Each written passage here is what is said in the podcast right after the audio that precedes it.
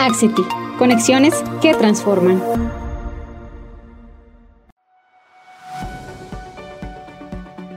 Mucho se ha hablado ya del impacto de la pandemia en las organizaciones y entidades. Se sabe que la contingencia puso a prueba la capacidad de las mismas por reformar el modo en que ofrecían sus servicios y la celeridad con la que tomaron acción para garantizar operatividad continua, sin que llegase a afectar tanto a los usuarios como a las entidades. ¿no? Un ejemplo de estas medidas ha sido claramente completar, avanzar o incluso fortalecer una migración o evolución con mayor fuerza hacia lo digital. Esto podríamos decir que será el panorama presente y futuro. Sin embargo, para poder saber qué viene para el sector financiero en este futuro más cercano, aún en medio de la pandemia, es importante volver a hablar de aquello que cambió, pues es la información que nos permitirá conocer qué seguirá cambiando. Por eso, hoy nos acompaña Cristian Elleramendi, gerente de transformación e innovación, a quien invitamos a respondernos las preguntas más relevantes al respecto. Cristian, bienvenido a este episodio, ¿cómo te encuentras? Bien, y usted, muchas gracias. Feliz de poder participar en estas iniciativas de Axity. Qué bueno, nos alegra mucho que estés con nosotros. Bueno, como dijimos al principio, en medio de la pandemia, las entidades financieras se vieron en la urgencia de replantear sus modelos tradicionales para no frenar las operaciones y atender a las necesidades de los usuarios. Cuéntanos un poco cómo afrontaron esta coyuntura. Sí, eh, los mayores cambios predominantes, diría yo, y esto que venían hace un tiempo, eh, antes del COVID, y después les voy a comentar qué lo que pasa con el COVID también, pero, pero yo diría que se basan en, tres grandes cosas. Primero, están migrando sus métodos de pago a pagos sin efectivo, o sea, el cashless o, o, poder hacer las transacciones cotidianas sin, sin usar eh, la moneda, ¿no es cierto? Es algo que va como una tendencia en la banca. Lo otro que hemos ido viendo es que cada vez más se van disminuyendo las sucursales físicas. Los modelos de atención se están yendo a canales virtuales y remotos y están desapareciendo o se están reformulando eh, los modelos de atención a las sucursales físicas. Y, por último, y no menos importante, yo diría que lo más importante es que los, mejor, los servicios digitales, ¿no es cierto?, se, eh, se, están llevando hacia la banca digital, a para una atención virtual. O sea, todos los servicios de modelos de servicios presenciales están migrando hacia la banca digital eh, con una atención virtual. Ahora, eh, el COVID trajo algunos aceleradores. Por ejemplo, la banca tuvo que acelerar su transformación digital, ¿no es cierto? Lo que estaban pensando en hacer en años, eh, lo están haciendo en meses. O sea, están volcando toda su investigación y desarrollo y están viendo cómo acelerar los servicios financieros han cambiado mucho en periodos de tiempo muy cortos. O sea, en poco tiempo hemos tenido grandes cambios y, lo que vemos es que esos modelos son irreversibles. O sea, esto no es una tendencia que va a pasar el COVID y que después va a volver todo a como estaba antes, sino que esto ya viene para quedarse. Eso diría yo que son los aspectos fundamentales. Todos estos cambios que mencionas, como la disminución de sucursales físicas, la atención virtual y el hecho de que este modelo de negocio de banca, como dijiste, se alterará irreversiblemente, todo esto ha hecho parte de un periodo de transformación que sabemos ha implicado y sigue implicando muchos retos, ¿no? ¿Podrías contarnos un poco cuáles han sido los retos más importantes, los desafíos más importantes que las entidades financieras han tenido que enfrentar a lo largo de este periodo de transformación? Sí, perfecto. Miren, como algo les comenté al principio, pero lo que ha pasado es que los bancos han tenido que acelerar sus procesos de toma de decisiones internas. O sea, lo que antes demoraba un año, un año y medio, hoy día tienen que tomarlo en días. O sea, yo diría que eh, la agilidad dentro de la banca ha sido algo que han tenido que cambiar los bancos eh, profundamente. Están haciendo más proyectos, pasando a, producción productos más rápidamente, están teniendo distintas versiones de los productos de una forma muy acelerada. La banca tradicionalmente era bastante pausada en su desarrollo, hoy día es un, es un escenario completamente distinto. Eh, en el escenario actual también eh, y, bien positivo, ellos han tenido que ver que tienen que migrarse a la nube para poder dar soporte a esa velocidad y esa agilidad de la transformación digital. Entonces, hemos visto que la banca también está dentro de sus prioridades, cómo, cómo lleva sus landscape a la nube, ¿no es cierto? Y cómo transforman y llevan todos sus servicios a la nube. Eh, eso sí le ha traído también algún otro desafío, ha aumentado todo lo que es la actividad cibernética delictiva. Eh, los fraudes, los phishing, ¿no es cierto? Hoy día, dado que es todo digital, están más presentes pensemos que sus empleados además están trabajando en forma remota, los clientes están prefiriendo obviamente por temas de seguridad y de salud los canales digitales, entonces están, la banca ha tenido, han tenido que implementar ¿no cierto? mayores y mejores controles en torno a la seguridad, seguridad de los datos, seguridad de los equipos personales, ¿no cierto? Incluso han tenido que tener auditoría en sus comunicaciones por video, por voz con sus empleados. Entonces han tomado un, conjunto de medidas para poder eh, mitigar los riesgos por el lado de la ciberseguridad. Aquí me gustaría destacar algunas ideas claves que mencionas, que son la agilidad y todo este asunto de la ciberseguridad y la seguridad en general, porque son aspectos que se buscan siempre mediante la implementación de soluciones digitales, ¿no? Sobre todo en tiempos como los actuales. Ahora, para para poder enfrentar estos desafíos, sin duda, pues dependemos de herramientas digitales. Entonces, me gustaría que habláramos de eso. ¿Cuáles han sido las herramientas que han hecho parte de esa transformación bancaria? ¿Y qué beneficios eh, traen para los clientes y operarios?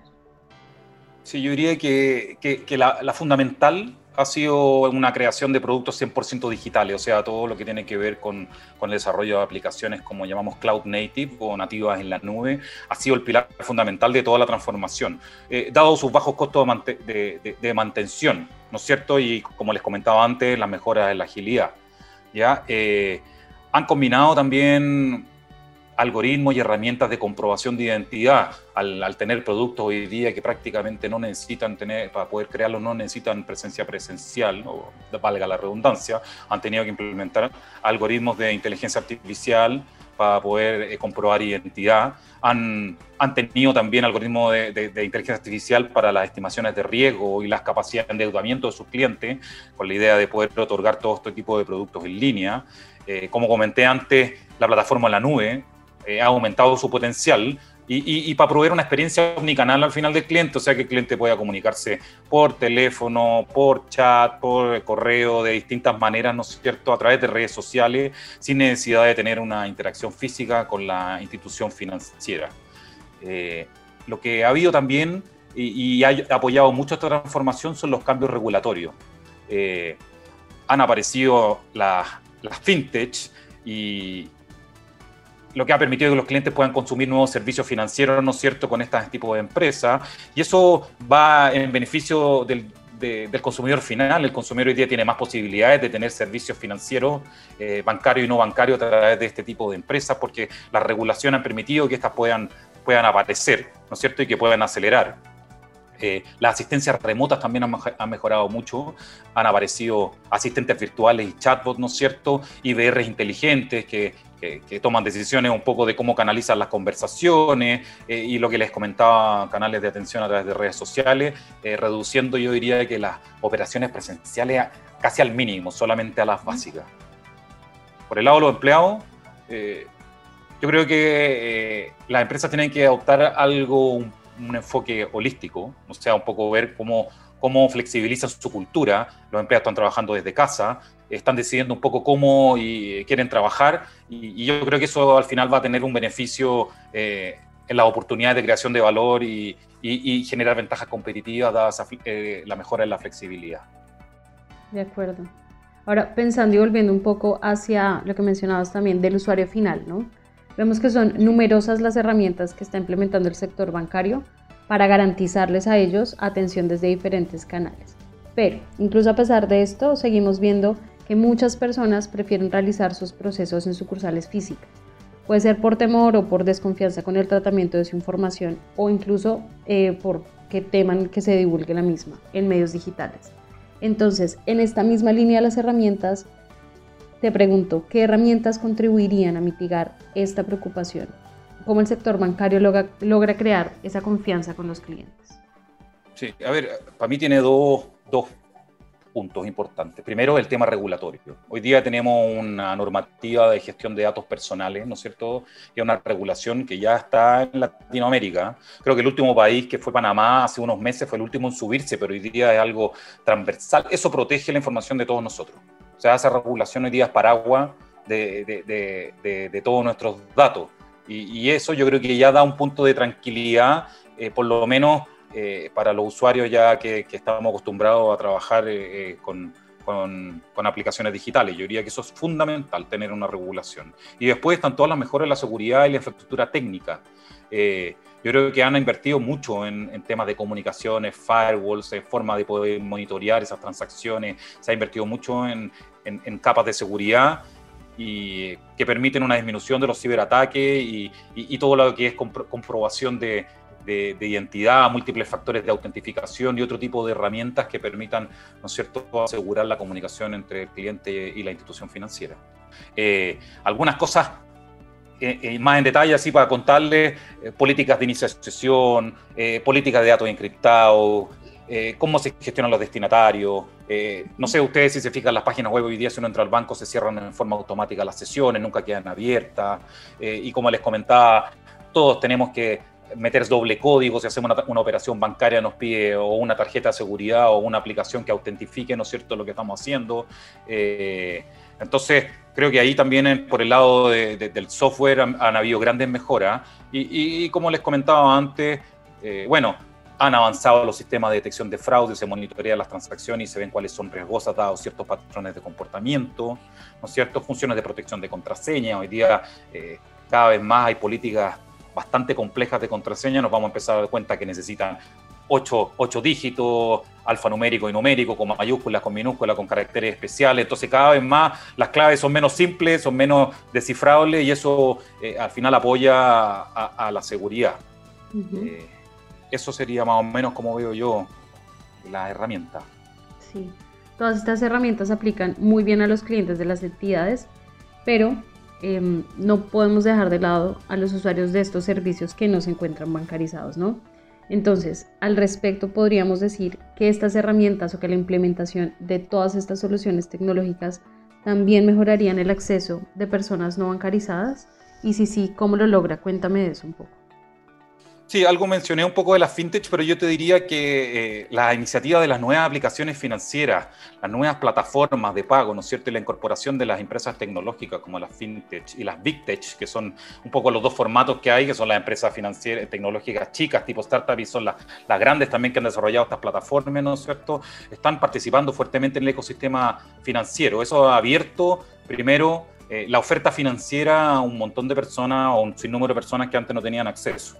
Eh, el auge de la banca digital también está permitiendo llegar, llegar a, usuarios que antes no se podía llegar, ¿no es cierto? Y aumentando la cobertura eh, y el volumen de transacciones y además aumentando la, presencia regional. Yo diría que antes estaban concentradas también en todo esto en, en las grandes ciudades y hoy día se han se han ampliado las coberturas a sitios eh, eh, rurales, por lo menos puedo contarles de la experiencia de Chile, a sitios rurales, ¿no es cierto?, donde la banca está llegando a través de sus aplicaciones, a través de posts especializados.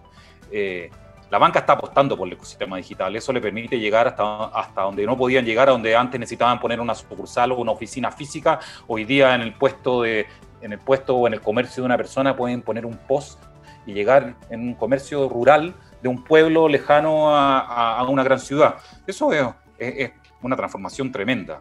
Eh, los comercios también con tarjetas de crédito especializadas, ¿no es cierto?, que permiten hacer transacciones eh, de compra, eh, en, por ejemplo, no sé, en 70.000 comercios dentro de Chile, con, comercios adheridos. eso yo diría que es, que es, que es como lo principal. Eh, hay, algo que igual hay que señalar y yo diría que la, que, la banca también eh, post pandemia, ¿no es cierto?, se ha transformado cada vez más en comercio y, y, se ha integrado cada vez más al retail, al retail financiero. O sea, el modelo retail hoy día en la banca llegó a quedarse. Uno ve cómo el retail también se ha transformado en un negocio financiero. Aquí por lo menos eh, los grandes retailers todos tienen una banca asociada, entonces se, están, se, se está difuminando la frontera entre eh, eh, la, banca, ¿no es cierto?, y el retail. Eh, y yo diría que en eso estos cambios también llegaron para quedarse. Mm. Hoy día, por ejemplo, y solamente para terminar, cualquier persona, y eso lo hemos visto ahora, con un, que tiene un DNI puede adquirir un, un, producto o un servicio financiero, antes impensable, y se puede hacer en forma 100% remota. Tenemos en Chile varias varias entidades financieras que solo con tu DNI ya te abren una tarjeta de una tarjeta no de crédito, pero sí de débito bancaria o una cuenta como le llamamos root. Entonces, antes Eso no se podía hacer. Hoy día llegamos a cualquier persona que tenga una cédula de identidad o un DNI. Sí, aquí con, con todo este avance exponencial de lo digital en el sector bancario, pues ahí se evidencia lo que mencionas de los nuevos productos financieros y importante la incorporación de las fintech y demás, ¿no? Entonces, englobando un poco todas las ideas que ya has mencionado, ahora me gustaría que me contaras cómo es el panorama actual, ya más general, de las entidades financieras, es decir, eh, a hablar de si esto, este modelo digital llegó para quedarse y por qué. Sí, eh, yo estoy convencido de que es un cambio, va a ser un cambio permanente. Estamos en un periodo de transformación, pero son cambios que no, van a, no se van a devolver. ¿ah? O sea, para mí es permanente totalmente. El COVID eh, está impulsando eh, a que los bancos aceleren sus programas digitales, por lo tanto todo lo que desarrollen digitalmente se va a quedar. Eh, y lo que está pasando también es que los journeys o los viajes de los clientes en esas instituciones eh, se están volviendo cada vez más comunes en forma remota. Cada vez, como les comenté un poco antes, en alguna de las otras preguntas, eh, servicios básicos como restablecer contraseña o, cambiar los términos de un crédito, o incluso nosotros vivimos aquí con la pandemia cómo podíamos eh, refinanciar créditos tan complejos como son los hipotecarios, que antes había que hacer escrituraciones, ir a notaría, ¿no es cierto?, y hacer refinanciamiento. Todo se hizo en línea. Y eso también apoyado obviamente por la regulación que lo permitía, ¿ah? porque por sí solo tampoco era posible, pero hoy día esa flexibilidad, eh, usted ve que ese tipo de cosas van a quedarse. el COVID ha acelerado el cambio digital, y, las personas también están adoptando la digitalidad como parte de sus vidas. Por eso yo creo que sí, en un panorama global, esto sigue creciendo y se está quedando de todas maneras. Sí, yo ahí quiero tomar como base esto que has mencionado ya en un par de ocasiones y que considero totalmente acertado y es que la pandemia provocó la aceleración de un proceso que se ha dado de forma gradual durante años, ¿no? Eh, por eso me gustaría preguntarte cuál es el panorama entonces que se observa en el futuro.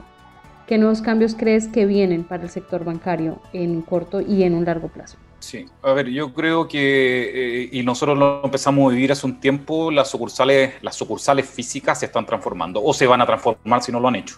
O sea, cada vez más para las operaciones cotidianas van a empezar a, ese tipo de servicios a digitalizarlo. Yo creo que la gente eh, va a pedir más apoyo para ver cómo funcionan las aplicaciones en su celular y la y las instituciones bancarias están transformando estas sucursales en espacios de innovación, en espacios de relacionamiento.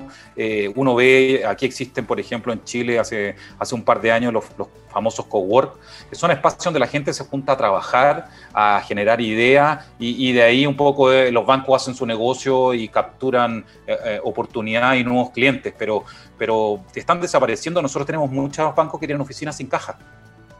Imagínense que tener una sucursal bancaria que cambió de formato y hoy día uno va a, cosas específicas, pero más a un espacio donde hay salas de reuniones, donde los agentes, ¿no es cierto?, eh, nos ayudan a, manejar nuestras transacciones en nuestros mismos dispositivos, en nuestros mismos computadores. Entonces yo diría que ese es un cambio fundamental.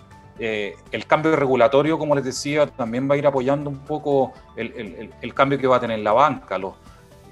Lo que vemos ahora eh, es que eh, todo lo que tiene que ver con alianzas que tienen los bancos, uno ve que los bancos generan alianzas con, distintas empresas, con retailers en línea, con plataformas sociales, eh, y los bancos internacionales, ¿no es cierto?, están compitiendo a grandes escalas con plataformas digitales que sean escalables dentro y fuera de los negocios, de, de los mercados propios de cada país, uno ve que también internacionalizan ciertos tipos de operaciones y, otro cambio yo diría que es fundamental es, esta banca digital que la están humanizando o que están viendo cómo, cómo humanizarla. Ya a esto me refiero, cómo, le, cómo incorporan herramientas de inteligencia artificial, análisis de datos eh, y cómo invierten en capacidades digitales, ¿no es cierto?, para transformarse más en una, en una banca digital, pero conversacional, donde tengamos asistentes virtuales que interpreten un poco nuestra, nuestras necesidades, eh, que haya banca instantánea, mensajería 24-7, ayudado por chatbot,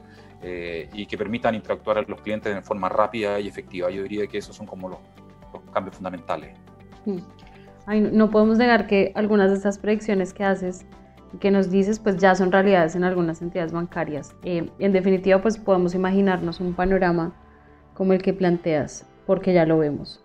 Pero sabemos que esto también va a depender de los esfuerzos y las decisiones que tomen las entidades, ¿no? Para poder seguir bien encaminados hacia esta evolución a lo digital. Por eso, para finalizar, eh, me gustaría preguntarte, ¿qué consejo le darías a las entidades que aún tienen mucho camino por delante en medio de esta convergencia digital dentro del campo financiero? A ver, eh, eh, a mí se me ocurren varios puntos. Yo creo que el buscar esquemas de cooperación con las fintech, ¿no es cierto? Y con empresas de retail donde puedan generar modelos de negocio win-win, eh, que permitan entregar servicios de valor agregado de manera rápida, ágil y escalable, eh, va a ser definitivamente una ventaja competitiva. Eh, porque requerirán que, que, las entidades financieras hagan menos inversiones, ¿no es cierto? Y que aumenten su velocidad de desarrollo y, productos y entrega de estos productos digitales.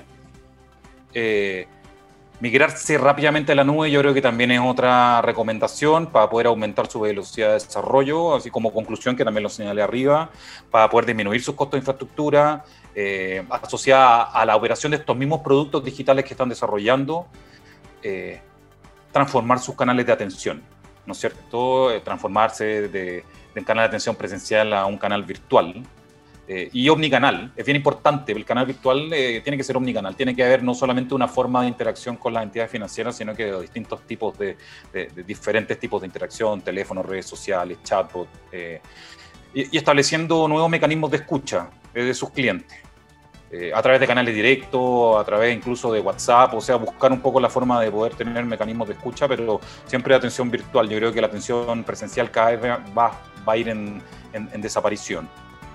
Eh, yo creo que hay, un, hay una oportunidad eh, y un desafío en poder conocer profundamente a sus clientes, eh, poder elaborar productos personalizados. O sea, la banca todavía está bastante industrializada, pero yo creo que cada vez más están viendo cómo poder generar estos productos personalizados que satisfagan necesidades específicas de cada uno de sus clientes. Yo creo que hay, una, hay un desafío, pero hay una tremenda oportunidad.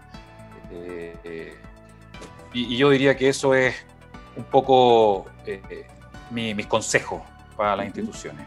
Ahí tal, tal cual lo dijiste, Cristian, la pandemia, ya como para cerrar un poco, para concluir, la pandemia por sí sola pues no ha provocado repentinamente el cambio a lo digital, sino que lo ha acelerado, ¿no? A medida en que más y más personas pues van adquiriendo ecosistemas digitales como parte de sus vidas. De ahí que sea tan importante que las entidades financieras busquen apalancarse en soluciones digitales para transformar estos desafíos en oportunidades que generen ventajas competitivas en su sector y para los usuarios finales. ¿no? Eh, Cristian, muchas gracias por este espacio, por aportarnos esta información, este conocimiento tan valioso. Esperamos contar contigo en una próxima ocasión. Muchas gracias, cuenten conmigo. Eh, feliz de participar. Muchas gracias a usted por la entrevista.